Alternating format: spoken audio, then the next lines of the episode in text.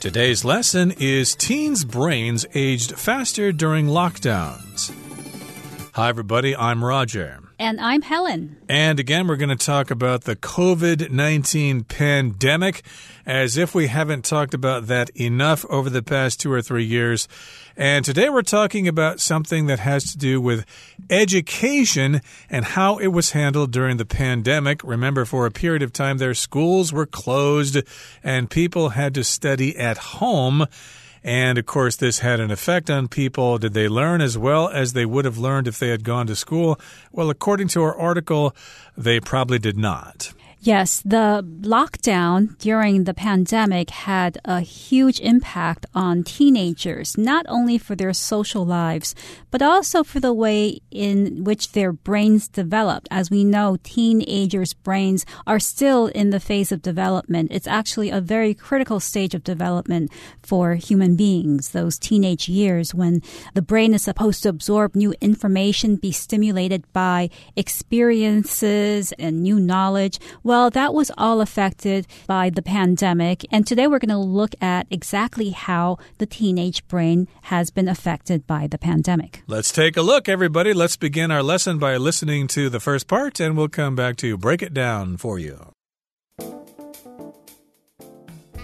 Teens' brains aged faster during lockdowns. The COVID 19 pandemic was intensely stressful for many people with large numbers isolated from regular social activity for long periods during lockdowns. Time seemed to slow to a crawl, and a recent study from the US suggests that those dull days of isolation had a worrying impact on young people. Specifically, the brains of teenagers appear to have aged faster than normal during lockdown life. 大家好，第一部分我们可以看到副词 intensely。 它的意思是极度或是强烈的。例如，The athletes competed intensely for the gold medal。运动员们为了争夺金牌展开了激烈的竞争。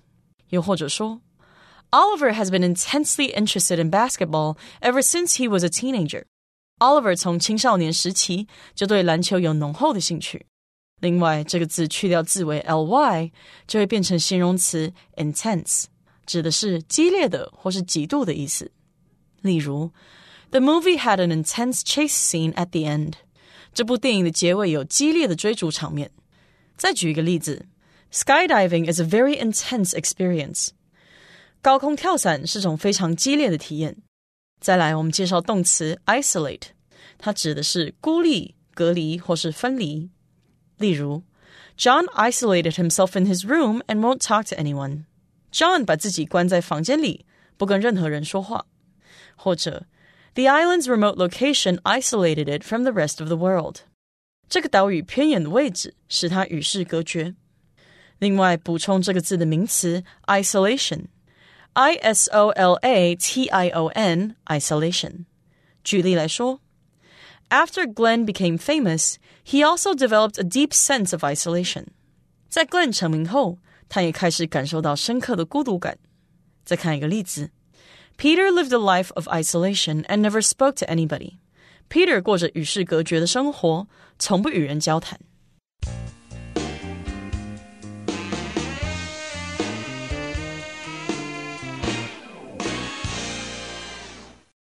So, the title of today's lesson is Teens' Brains Aged Faster During Lockdowns.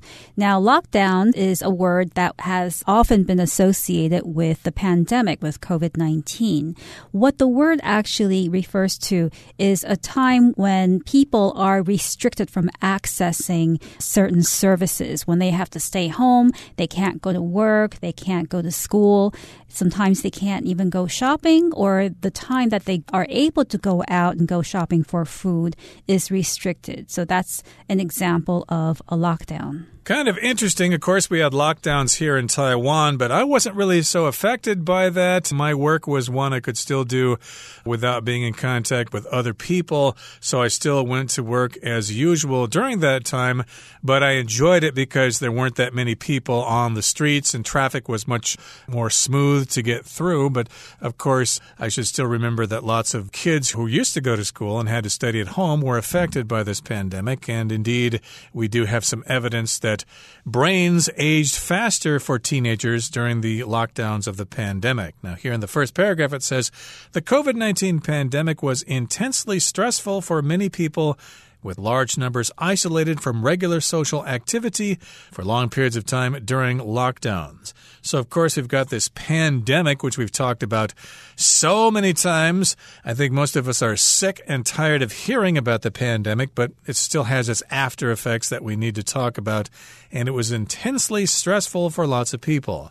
If something's stressful, of course, it causes a lot of pressure, it causes a lot of stress. And if something is intensely stressful, that means it is very, very, very much stressful. Intense means to a high degree or at high intensity, basically, I could also say. Like, uh, for example, sometimes if you want to learn a language fast, you can take intensive courses. Maybe your company is going to send you to Russia and you need to learn Russian really fast. Well, you might take an intensive Russian course. Right. So another word for intensely would be extremely. So this period of the pandemic was intensely or extremely stressful for a lot of people because a lot of people were isolated from regular social activity for long periods of time. To be isolated means to be kept away from other people, to be kept alone in a place. Sometimes you could be isolated when you are living in a country and you feel like you don't have anybody living close to you, so you feel isolated. Some of us might even feel isolated when we're living in a big city with a lot of neighbors, a lot of people around us. So the feeling of isolated or being isolated could also refer to a feeling that you have have that's not necessarily reflective of the physical situation. Right. So lots of people had to stay away from their friends and from their classmates. They were isolated from school and social activities for long periods of time, and time seemed to slow to a crawl. And a recent study from the U.S. suggests that these dull days of isolation had a worrying impact on young people. So here it says time seemed to slow to a crawl. Crawling is when you walk on the ground with four limbs with your legs and your hands, like babies crawl before they learn how to walk. And of course, we've got alligators and other kinds of reptiles who crawl across the ground. And that's usually considered a very slow movement. So if things slow to a crawl, that means they slow down to a high degree. Like during rush hour, traffic can slow to a crawl, and you wonder if you're ever going to get home. Yes, so time seemed to go by much slower. It seemed to slow to a crawl during the pandemic. And recent studies suggest that those dull days when time seemed to slow to a crawl and every day was boring because you were at home all the time, you couldn't interact with your friends, you couldn't go out, that all of this had a worrying impact on young people. Exactly. So here we've got those days of isolation, and that's a noun here having to do with to isolate. Uh, the verb is to isolate, to make something far away from other people or other places. But isolation is the process or the situation in which you are isolated from other people or things. Isolation. And yes, indeed, these days of isolation were quite dull. They were boring. And of course, that had a negative effect on young people. It's worrying. It's something that we should worry about. Well, what are we talking about? Well, specifically, to tell you the details, the brains of teenagers appear to have aged faster than normal during lockdown life. So, of course, if your brain ages, that means it gets older. And maybe when you get older physically with your body, your brain will be older than your body, and maybe you'll start to suffer from Alzheimer's Alzheimer's disease or Parkinson's disease or dementia. So when we say that these brains are aging faster than normal, we're not saying that teenagers are getting smarter faster. It just means that the physical brain is getting older than normal. Exactly. And I believe there were some other negative effects in terms of education. I think uh, math skills went down in the United States along with other skills as well. So it certainly was not beneficial for people to be isolated at home taking classes online. Okay, that brings us to the end of the first part part of our lesson for today. Let's go on to talk about the second part. We'll listen to it first.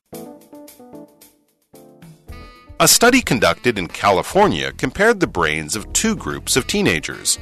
One group underwent MRI scans between 2016 and 2019, while the second was scanned between 2020 and 2022, after pandemic lockdowns began. After the second group was isolated in their homes for about 10 months, their brains appeared to be three years older, on average, than the brains of those in the first group. 第二部分我们看到动词 undergo，它的意思是经历或是遭受。举例来说，Some parts of the museum are closed as they are undergoing repairs。那座博物馆的部分区域关闭，因为他们正在进行维修。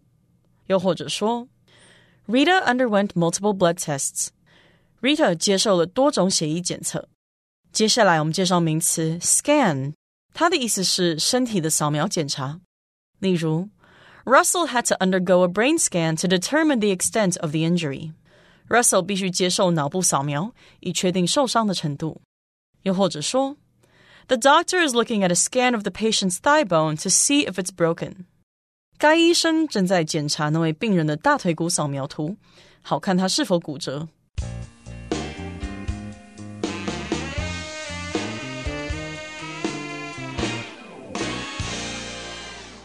So, how did scientists discover that teenage brains were aging faster? Well, a study was conducted in California, and this study compared the brains of two groups of teenagers.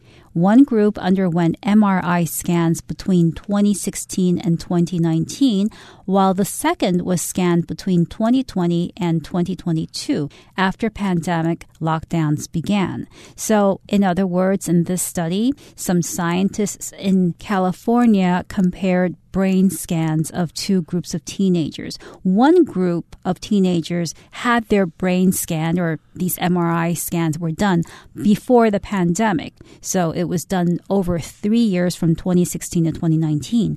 In the second group, the scans were done during the pandemic from 2020 to 2022 and the scientists compared the two groups of scans. Right, so here we've got the word underwent, and that is the past tense of the verb undergo, which means something happens to you, you go through a certain process. Like, for example, if you have a tumor, you might undergo surgery to have it removed. And in this case, a group of teenagers underwent those MRI scans between a certain period of time. A scan is the process in which something is scanned. Here, scan is being used as a noun. And we've got the second group of teenagers. They were scanned between 2020 and 2022 after pandemic lockdowns began. So we've got two groups of teenagers one who had scans pretty much before the pandemic, and then we've got scans of teenagers that were done during the pandemic. After the second group was isolated in their homes for about 10 months, their brains appeared to be three years older on average than the brains of those in the first group. Okay, so that shows us that the isolation they had to undergo during the pandemic did have a negative effect on their brains. Of course, teenagers want to be more mature and they want to think that they know a lot more than other people. So maybe it sounds good that their brains aged three years. They could be considered adults, perhaps, but I think they're implying that this is a negative result. Their brains are three years older and thus probably not not as able to absorb new information like they could before. Okay, that brings us to the end of the second part of our lesson for today. Let's move on now to the third part and we'll listen first. The study's authors believe that increased anxiety and depression were responsible for speeding up the aging of the second group's brains, as that group reported higher rates of such mental difficulties than the pre pandemic group. The study's findings have sparked concern because such accelerated brain development in young people is typically associated with trauma and adversity. In addition, such rapid changes are often correlated with long term mental health problems and increased risk of poor health later in life. 第三部分我们看到单字 depression，它是名词，指的是忧郁、沮丧或是忧郁症。例如 Jamal went through a period of depression in his twenties. Jamal 二十多岁时经历一段忧郁期，或是 Unable to leave his apartment for weeks, Doug started showing signs of depression. 几个星期不能离开公寓，Doug 开始出现忧郁的迹象。最后介绍一个动词 spark，这个字有引发、触发或是引起的意思。例如，My older brother sparked my interest in science。 我哥哥激起我对科学的兴趣。或是 The popular commercial sparked demand for the product。这个受欢迎的广告刺激了对此产品的需求。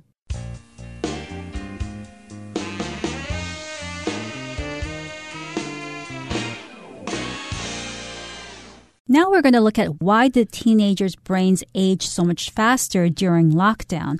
Well, the study's authors believe that increased anxiety and depression were responsible for speeding up the aging of the second group's brains, as that group reported higher rates of such mental difficulties than the pre-pandemic group. So, in other words, the teenagers who underwent lockdown and lived through the pandemic also experienced increased anxiety and depression. Depression is a feeling of being very, very sad. All of us feel sad every once in a while, but depression is something that's serious, that's more serious than just a brief spell of sadness. Depression usually lasts longer than just a brief spell of sadness, and a lot of teenagers during the lockdown period experienced anxiety, feeling nervous and feeling unhappy about things, and depression, which is a feeling of sadness. And according to these scientists, these feelings were responsible for speeding up or making the aging of the second group's brains faster than normal. Right. To speed up means to increase your speed, like a lot of people do when they see the light ahead turning red. It turns yellow. I don't want to stop, so they speed up in order to catch that yellow light before it turns red. Uh, we don't advise you to do that, but that's just an example of the verb phrase to speed up. And yes, indeed, that group reported higher rates of such mental difficulties than the pre pandemic group. So, yes, the uh, teenagers who had to undergo lockdowns did experience depression and anxiety, and that sped up their brain's aging process and they had higher rates of mental difficulties than those who had those scans before the pandemic. That's right. So the study's findings have sparked concern because such accelerated brain development in young people is typically associated with trauma and adversity. In other words, why is the fact that teenagers' brains or the fact that teenagers' brains aged faster during the pandemic a cause for worry? Well, the study's findings have sparked concern. Findings here refers to the information that was gathered from the study so the discovery or the opinions that scientists form after they conducted the study, these are called findings. So these findings have sparked concern.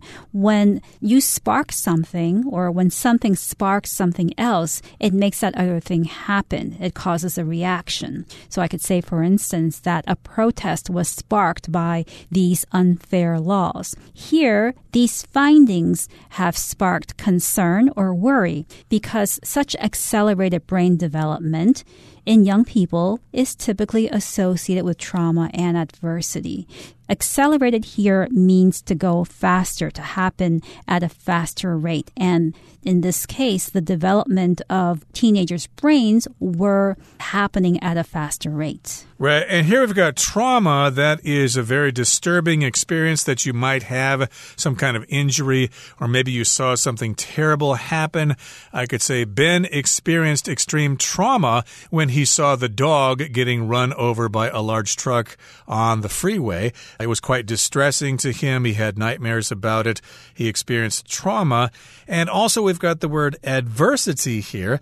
If something's adverse, that means that it is difficult to deal with. It's kind of misfortunate. It's not fortunate. And so, if you deal with adversity, you're just dealing with a very stressful situation. Right. And a word about the word trauma here. Trauma has traditionally been used for referring to bad experiences that shock you. So we talk about soldiers experiencing trauma because they saw a lot of ugly things during the war. They saw blood, people getting killed, or if you see something very tragic happen, you might have trauma because of it. But these days, trauma is also being used for other situations that are lighter and not as serious as the situations that were normally traditionally associated with the word trauma. Indeed. So, yes, they experienced trauma and adversity during the pandemic.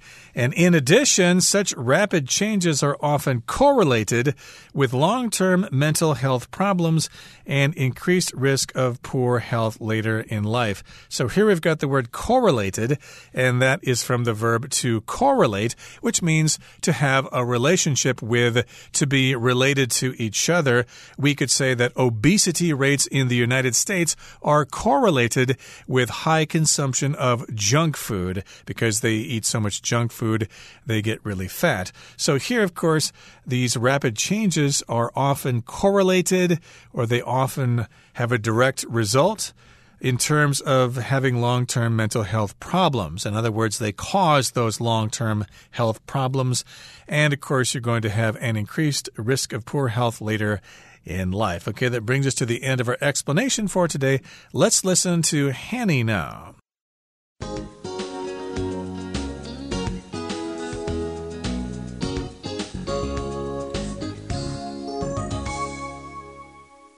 各位同学，大家好，我是 Hanny。我们来看今天的文法重点。课文第三部分一开始提到，这项研究的作者们认为，焦虑和忧郁增加是加速第二组大脑老化的原因。那他用到 increased anxiety and depression were responsible for 点点点去表达说焦虑和忧郁增加是什么什么的原因。那这边我们就来整理一下 be responsible for。的相关用法。首先，第一个呢，我们可以用这个用法来表达负责什么、掌管什么什么、对什么负有全责。那它不带有负面语义，像是。Who's responsible for organizing the event this year？今年是谁负责筹划那场活动呢？好，那第二个用法呢，可以用来表达对什么是负有责任的，像是可能是对某个意外啊、过错、罪行等等负有责任，这时候就带有负面语义喽。例如，The bus driver was responsible for the accident。那位公车司机要对这起意外事故负责。那么第三个呢，可以表达造成、导致，这 就像课文的用法，可以用来表达是什么什么的原因。举例来说，A lightning strike was responsible for the fire。雷击是造成那场火灾的原因。好，那么同样在课文第三部分有一句则提到。年轻人这种加速的大脑发育，通常与精神创伤和困境有关。那文中是用到 adversity 这个名词来表达逆境、困境或是厄运。那它的形容词是 adverse，或是念作 adverse，a d v e r s e。那我们来学一下它的字首字根，看到 v e r s。或者是 v e r t 这一类字根的意思就是 turn，就是转、转动或是有翻转、变动的意思。那么带有这一类字根的字呢，大多含有改变原状的语义。在 adverse 这个字当中呢，它的字首 a d 表示 toward 朝向，那么字根 v e r s e 表示 turn，合在一起 adverse 就 turn toward，也就是转向什么什么的意思。好，那同学们就可以想象啦，跟我们友好、对我们有利的事物会在同一阵线，跟我们站在同一边。那我们要转向迎头面对的，则是不好的、不利的事物。用这个方式，也许可以联想到 adverse，它是形容不利的、有害的或是负面的。那我们也补充几个有这类字根的单字。第一个是 d i v e r t，它可以念作 divert 或者是 divert。它的字首 d i 有分离的意思，或者是从什么什么。那么字根 v e r t 表示转，我们就可以用转移到旁边去联想到 divert 或是 divert，它具有使转向、使改道或者是转移，像是转移注意力的这种意思。好，那么第二个补充的是 conversation。它的字首 c o n 表示一起或是强调，那么字根 v e r s 表示转，a t i o n 则是名词字尾。那么在在聊天的时候啊，我们讲话不是会轮来轮去，会有互动吗？我们就可以用强调双方有互动才能对话的方式去联想 conversation，就表示交谈、对话或对谈。好，以上是今天重点整理，我们来回顾今天单字吧。Intensely. The children were intensely excited to meet Santa Claus. Isolate. The famous prisoner was isolated from the other prisoners for his own protection.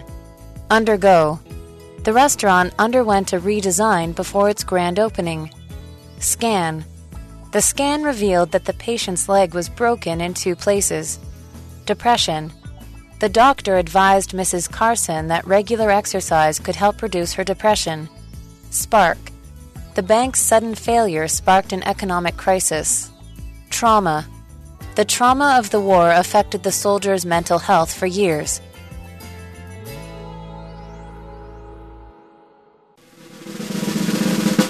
Discussion starter starts now.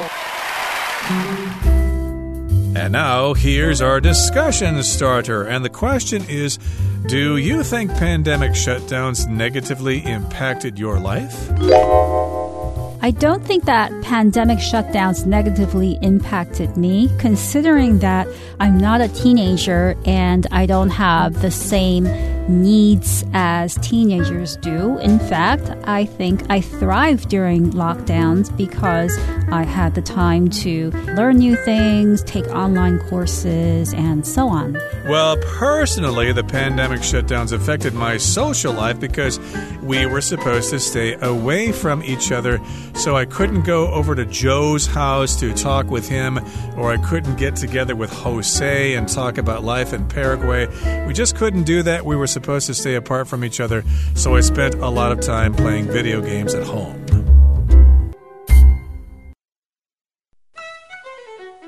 Well, everyone, today's article has come to an end, and I sure hope you enjoy reading along with us. I am Helen. I am Roger. See, you next time.